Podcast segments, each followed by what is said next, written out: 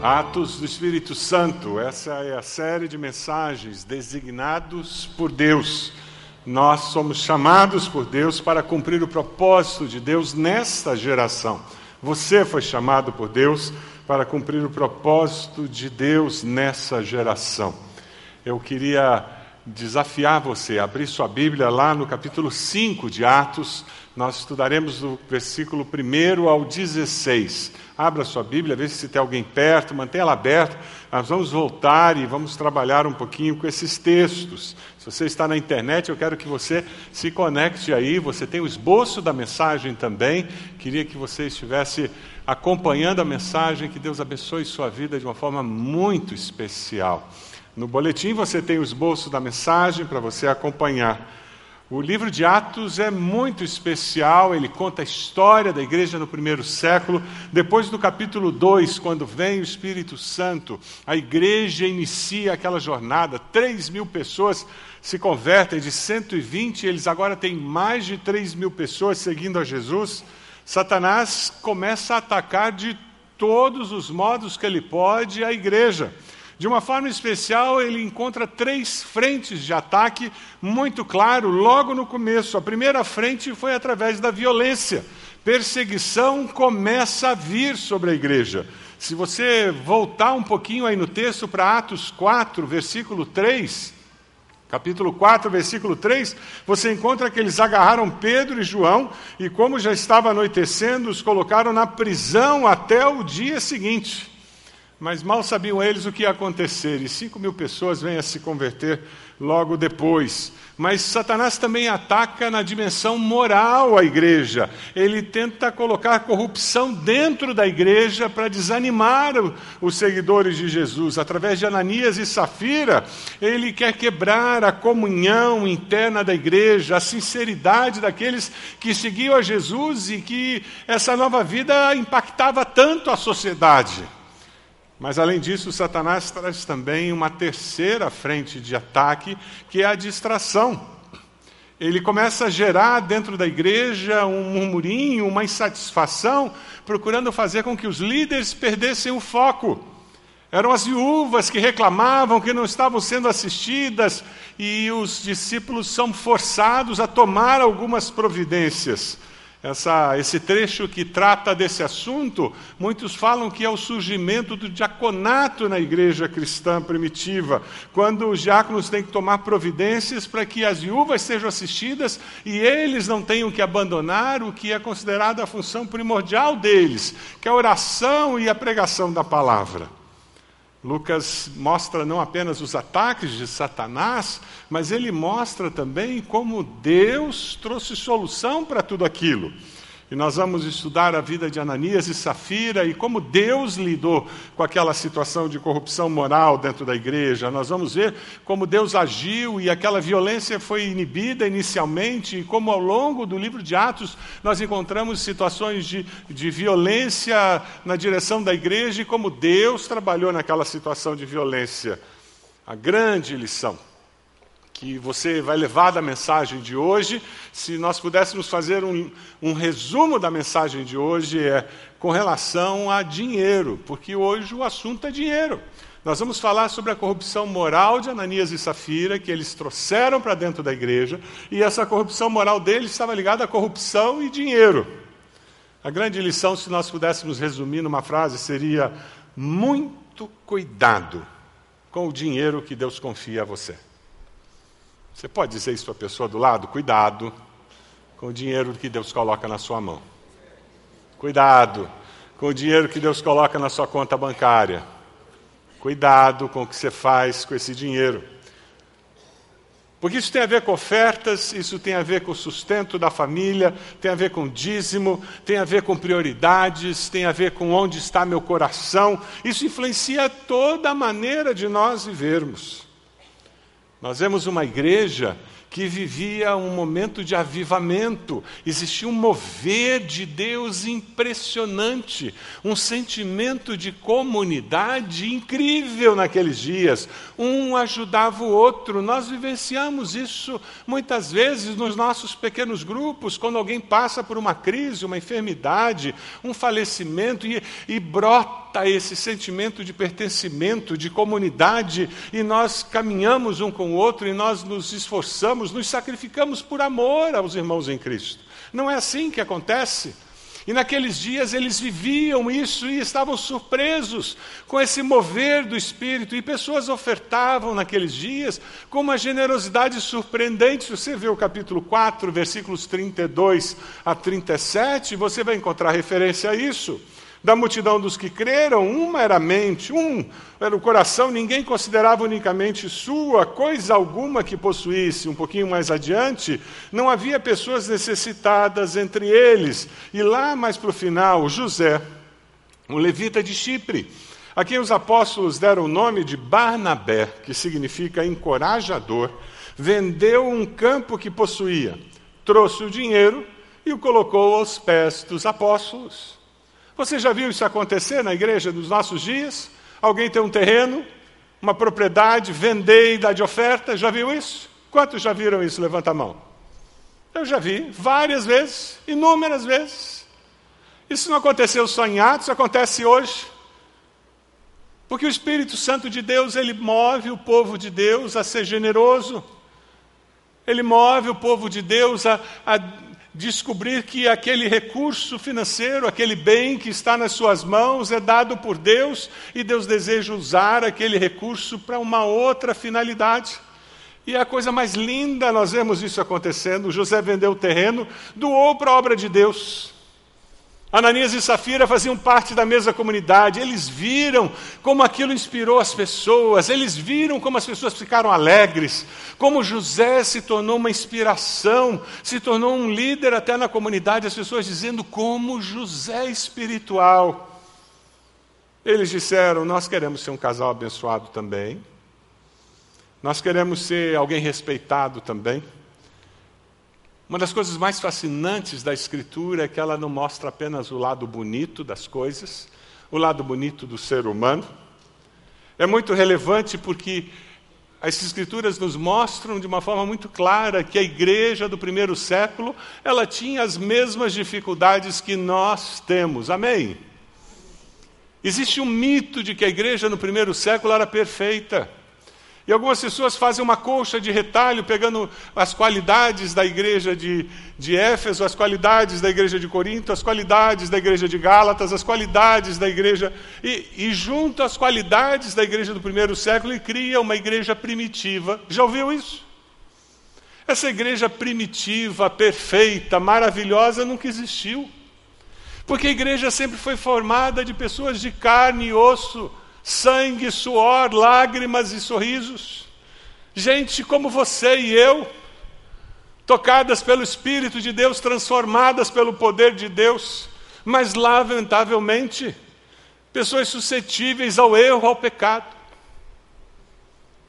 Graças a Deus, as Escrituras não escondem esse lado. E é isso que nós vamos ver. Nem tudo era romântico e justo naquele começo, bem no comecinho da igreja surge Ananias e Safira. Graças a Deus está registrado no livro de Atos. Graças a Deus, para nos desafiar a não sermos como eles, mas como José. Amém? Dê uma olhadinha no versículo 1, capítulo 5, versículo 1. Quem vive na dependência do Espírito, fala a verdade não mente para o Espírito Santo. Você foi criado num lar onde falar a verdade era um valor inegociável. Alguns de nós fomos abençoados com uma família assim. Infelizmente, alguns de nós não tivemos essa bênção no nosso lar de origem. E como adultos, temos que trabalhar esse conceito e introjetar esse valor na nossa personalidade, na nossa mente para podermos viver plenamente o Evangelho de Jesus. Muitos de nós não aprendemos com papai e mamãe a falar a verdade. Porque fomos criados no lar onde eles nos mandavam dizer: diz que eu não estou. Eles nos mandavam atender o telefone e diziam: fala que eu não estou. E, infelizmente, alguns de nós tivemos essa experiência. Se você cresceu num lar assim, onde falar a verdade não era um valor inegociável, eu desafio você a fazer um compromisso com Deus, com o Espírito Santo de Deus, a jamais negociar a verdade pela conveniência. Foi o que aconteceu com eles. O versículo 1 diz: Um homem chamado Ananias, com Safira, sua mulher, também vendeu uma propriedade, como José tinha feito. Versículo 2: Ele reteve parte do dinheiro para si, sabendo disso também sua mulher, e o restante levou e colocou aos pés dos apóstolos. Eles tinham visto José entregando o terreno. Eles disseram: Vamos fazer o mesmo. Mas na hora que eles viram aquele valor, tudo isso. Ah, depois que eu tive aquele aumento, meu dízimo ficou muito grande. Será que eu entrego tudo isso? Ah, eu tinha pensado em entregar esse terreno, mas depois que eu vendi, nossa, deu muito dinheiro. Será que eu entrego tudo isso? É um sentimento muito humano. É tão mesquinho como qualquer ser humano pode ter. E foi o que eles tiveram. E eles alimentaram isso no coração deles. Ganância os leva a mentir para o Espírito Santo. Alguns comentaristas, diz F. F. Bruce, sugerem um paralelo entre Ananias e Acã. Lembra de Acã? Lá da conquista de Jericó? Aquele que roubou dinheiro e roupas após a destruição de Jericó? Alguns dizem que a história de Ananias é para o livro de Atos, o que a história de Acã é para o livro de Josué. Em ambas as narrativas, uma mentira interrompe o progresso vitorioso do povo de Deus. A igreja estava indo muito bem, a igreja estava experimentando um avivamento. E aquele casal da guarida da mentira no seu coração. E aquele casal que estava no meio de um avivamento, no meio de uma manifestação impressionante do poder de Deus. Pessoas se convertendo, pessoas sendo atraídas, a sociedade impactada e eles estavam no meio. E deram espaço para o agir do inimigo na sua vida.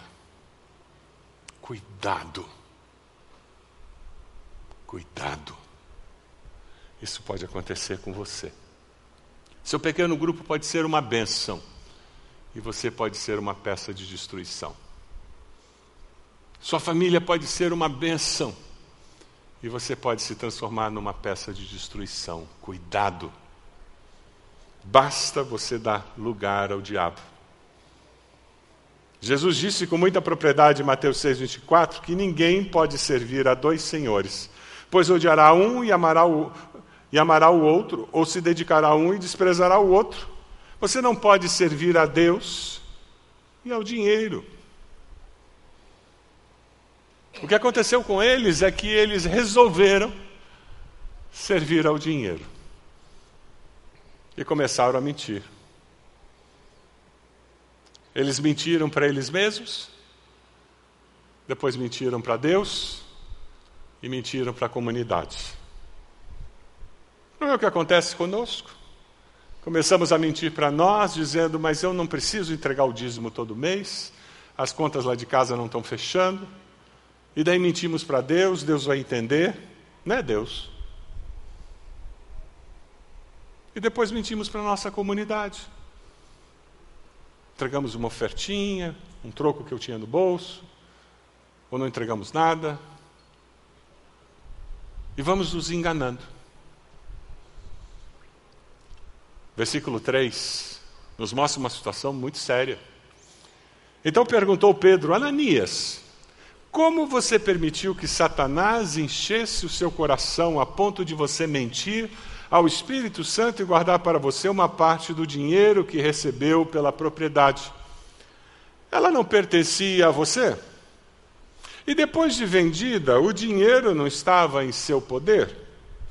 O que o levou a pensar em fazer tal coisa? Você não mentiu aos homens, mas sim a Deus. Quando nós pecamos, nós não erramos contra os homens. Não é só contra os homens. Mas na essência, nós pecamos contra Deus. O Novo Testamento diz que quando nós pecamos contra Deus, o Espírito Santo que está em nós, ele se entristece. O apóstolo Paulo diz: Não entristeçam o Espírito Santo de Deus, com o qual vocês foram selados para o dia da redenção. Quando nós pecamos contra Deus, o Espírito Santo é apagado dentro de nós.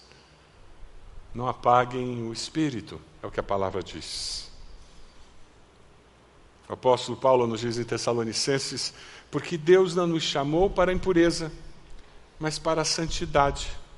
Portanto, aquele que rejeita essas coisas não está rejeitando o homem, mas a Deus, que lhes dá o seu Espírito Santo. Dois exemplos contrastantes nós vemos aqui. Barnabé, generoso, sincero, Ananias e Safira, gananciosos e hipócritas. Barnabé, generoso e sincero. Ananias e Safira, gananciosos e hipócritas. Eles poderiam ter doado tudo como Barnabé fez. Mas a vida é feita de escolhas. A nossa vida é uma consequência das escolhas que nós fazemos, boas ou ruins. Mas a nossa vida é uma somatória das escolhas que nós fazemos. Eles não tinham obrigação de vender o terreno. Eles não tinham obrigação de doar. E nem de dizer que iam doar tudo. Foi o que Pedro falou de uma forma muito simples. Por que, que vocês fizeram isso? Por que, que vocês estão fingindo algo que vocês não são? Na realidade, eles não tinham interesse de dar aquele terreno para ajudar os pobres. Eles queriam inflar o seu ego. Eles queriam parecer espirituais. Eles queriam que todos soubessem que eles também estavam ofertando um terreno, como Barnabé tinha feito. Pedro viu por trás da hipocrisia de Ananias e Safira a atividade sutil de Satanás, quando ele afirma: Ananias, como você permitiu que Satanás enchesse o seu coração? Ah, meus queridos, como nós temos que ter cuidado para não darmos lugar ao diabo na nossa vida. É por isso que temos que vigiar e orar, para não darmos espaço às artimanhas sutis de Satanás, que visam destruir a nossa comunhão com os irmãos, a nossa comunhão com Deus. Deus se alegra de um coração sincero, que tem consciência de que tudo que tem e do que é, é presente de Deus. E que usa aquilo que tem conforme o projeto de Deus no seu coração, com muita sinceridade e simplicidade, sem precisar pretender ser o que não é, sendo autêntico, genuíno. Quem vive na dependência do Espírito, obedece ao Espírito. Quem vive na dependência do Espírito não tenta o Espírito. Não cede à tentação para pecar por omissão ou por ação. Não. Ele busca viver de tal forma que não peque contra o Senhor nem o próximo. O versículo 5 é chocante para nós, na nossa geração. O versículo 5 diz: Ouvindo isso, Ananias caiu morto. Grande temor apoderou-se de todos os que ouviram o que tinha acontecido. Então os moços vieram envolveram seu corpo, levaram-no para fora e o sepultaram. Vocês já imaginaram se Deus continuasse disciplinando o povo dele dessa maneira ainda hoje? Membresia de igreja ia ser um assunto delicado, né?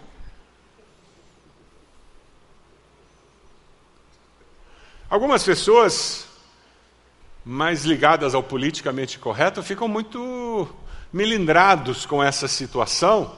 Eles consideram que a severidade do juízo de Deus foi muito, muito forte aqui. Eles estavam vivendo um momento de começo da igreja. O livro de Hebreus trabalha com esse conceito de disciplina, que é um conceito ah, muito fraco na nossa sociedade. Nós vivemos numa sociedade que tem muita dificuldade para lidar com o conceito de disciplina. Haja visto que você encontra na relação pais e filhos nos dias de hoje. Boa parte dos pais tem muita dificuldade em disciplinar seus filhos. E se esquecem que a palavra disciplina ela tem a, a mesma raiz da palavra discipulado. Quem ama seus filhos, disciplina.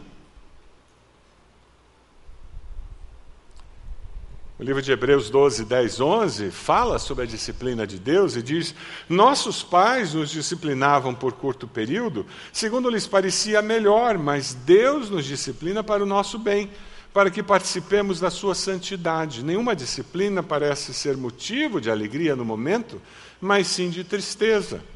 Mais tarde, porém, produz fruto de justiça e paz para aqueles que por ela foram exercitados. A gravidade do pecado de Ananias e Safira foi imensa. E não foi não entregar o dinheiro, foi ser hipócrita. A falsidade acaba com a comunhão. Não foi apenas dizer que eu vendi o terreno por tanto quanto não foi aquele valor. Foi a falsidade, a hipocrisia, o querer pretender ser algo que eu não sou. A disciplina é uma necessidade muito grande. Quem está mais tempo na igreja, uns 30 anos, 40 anos, deve lembrar aquele período em que as igrejas eram muito rígidas na disciplina. A Assembleia de Igreja era praticamente um tribunal, com testemunho, dossiê. E as pessoas eram excluídas de uma forma muito rígida. E parece que nos nossos dias o pêndulo foi para o outro extremo. E tudo vale, tudo pode, nós precisamos encontrar um equilíbrio para vivermos a vida cristã com temor. A disciplina de Deus, ela sempre produz temor. O temor do Senhor é o princípio da sabedoria, diz Provérbios. E o conhecimento do santo é entendimento. O temor do Senhor é fonte de vida e afasta das armadilhas da morte. O que faltou para aquele casal foi temor a Deus. Temer a Deus não é ter medo de Deus, mas é saber do poder de Deus e saber que com o seu amor Ele sempre usará o seu poder a nosso favor. A história continua. E não parou em Ananias. Se você continuar lendo o versículo 7, três horas mais tarde, ela deve ter ficado em casa fazendo o almoço, veio para o culto seguinte. Ananias veio para o culto das nove, ela veio para o das dez e quarenta e cinco. Cerca de três horas mais tarde entrou sua mulher, sem saber o que havia acontecido. Pedro lhe perguntou: Diga-me, foi esse o preço que vocês conseguiram pela propriedade? Respondeu ela. Sim. Foi esse mesmo. Tudo combinado. Pedro lhe disse: Por que vocês entraram em acordo para tentar o Espírito Santo? Veja, estão à porta os pés dos que sepultaram seu marido, e eles a levarão também. Naquele mesmo instante, ela caiu morta aos pés dele. Então os moços entraram, encontrando-a morta, levaram-na e a sepultaram ao lado do seu marido. E grande temor apoderou-se de toda a igreja e de todos os que ouviram falar desses acontecimentos. Não é verdade que um dos objetivos que nós temos quando nós nos casamos é desenvolver cumplicidade e capacidade de pensarmos semelhantes e estarmos unidos nos propósitos da vida como casal? Não é verdade? Não é o objetivo que nós temos como casal sermos cúmplices em tudo que nós fazemos? Aqui você tem um exemplo de como é possível essa cumplicidade de um casal ser usada para o mal e para trazer destruição. O ser humano tem uma capacidade impressionante de destruir a beleza do projeto de Deus. A beleza do projeto de Deus ao constituir a família, ao pensar na ideia de deixará pai e mãe serão os dois uma só carne, é construir no ser humano, no homem e numa mulher, a capacidade deles sonharem sonhos juntos, construírem um futuro juntos, eles terem projetos em comum e eles unidos darem força um ao outro para atingirem aqueles objetivos. Esse é o projeto de Deus para a família. Por isso que Deus planejou que deixariam pai e mãe, seriam os dois uma só carne, e eles construiriam uma família. O pecado nos faz transformar esse projeto em algo que destrói a família, que destrói a sociedade.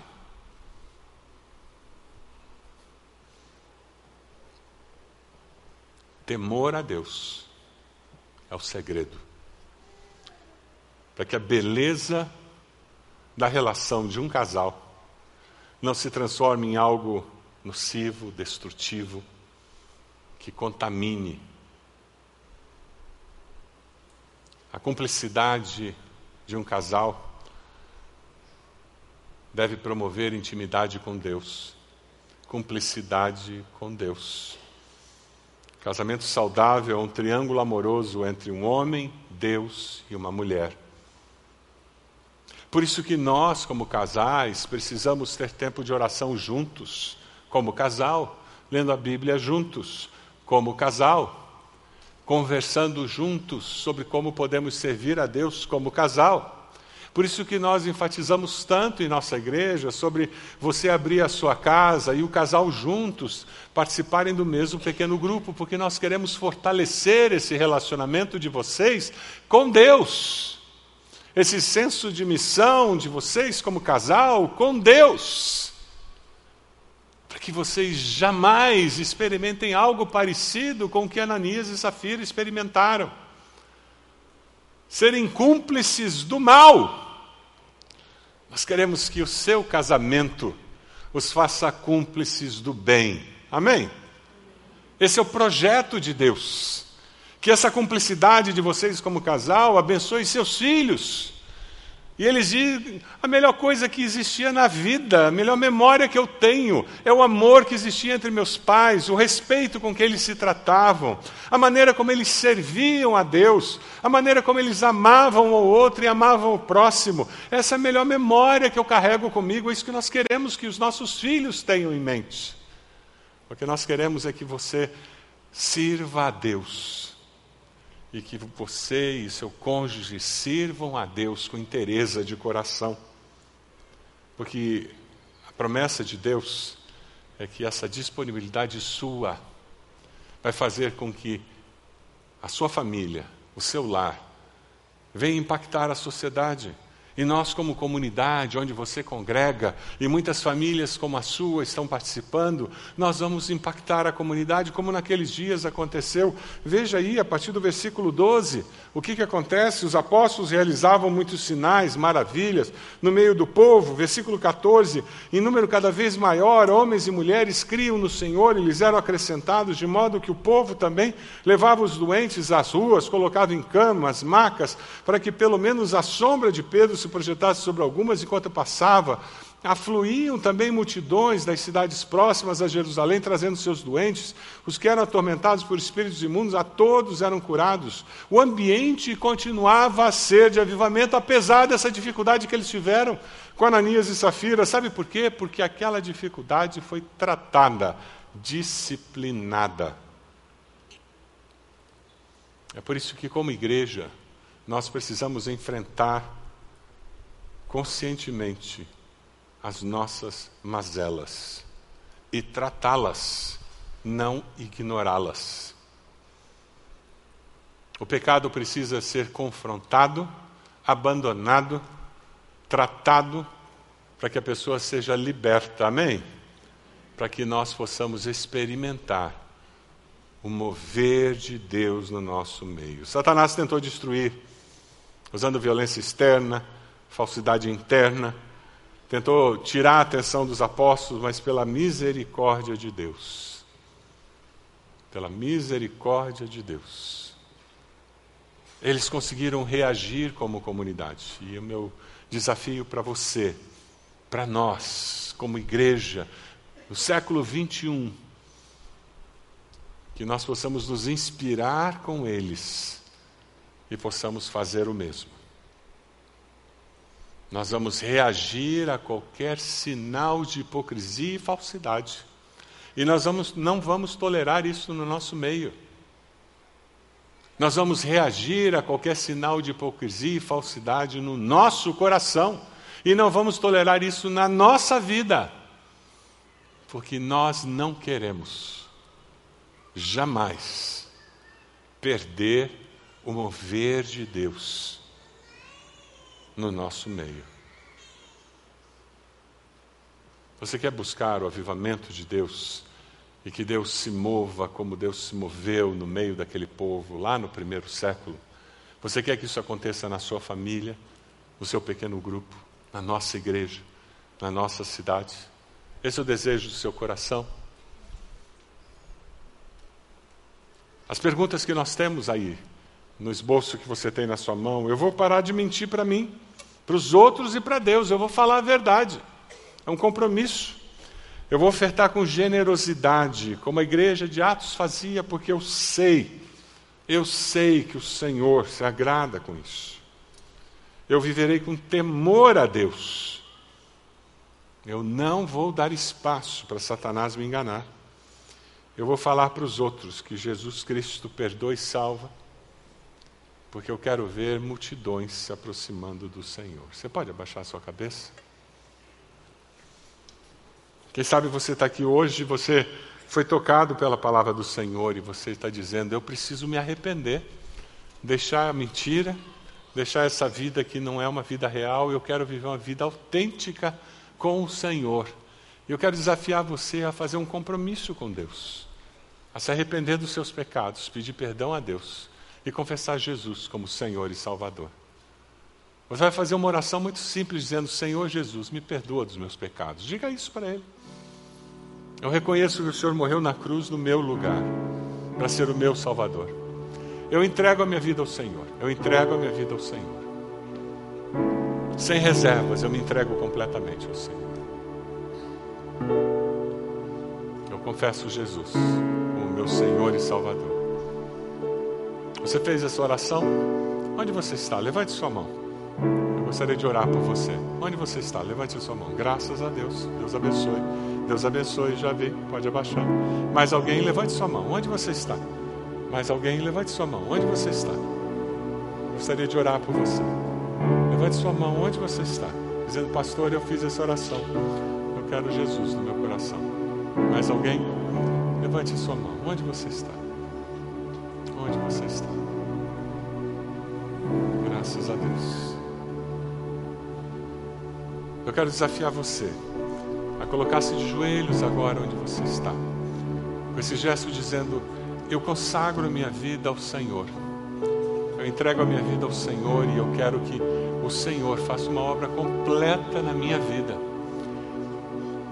A banda vai começar a cantar uma música que fala de entrega. Uma música linda, um hino tradicional. Enquanto eles começam a cantar, eu quero que vocês coloquem de joelhos, dizendo: essa música reflete o desejo da minha alma, me entregar ao Senhor de uma forma completa nessa noite. Eu me entrego ao Senhor. Coloque-se de joelhos. Onde você está? a Cristo a ti entrego tudo, sim, por ti darei resoluto,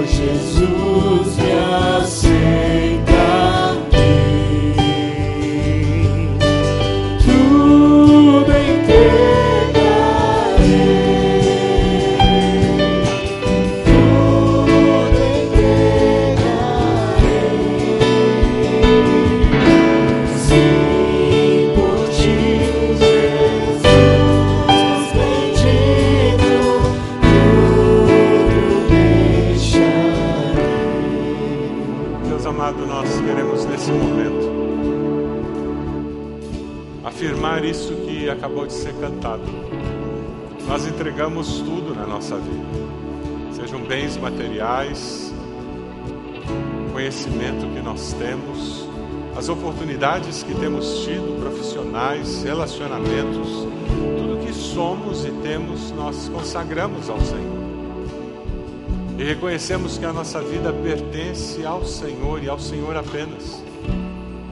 Nós somos do Senhor. E nós nos consagramos ao Senhor. Ó Deus, nós queremos ser servos fiéis ao Senhor. Te agradecemos porque a tua palavra registra até alguém que não foi fiel ao Senhor. Esse casal serve de alerta para nós. Te agradecemos pelo exemplo de Barnabé, que foi fiel, sincero, genuíno e que serve de inspiração para nós. Ó Deus, nos ensine a viver com temor e tremor, para que nós continuemos a servir ao Senhor e ser instrumentos do Senhor na nossa sociedade.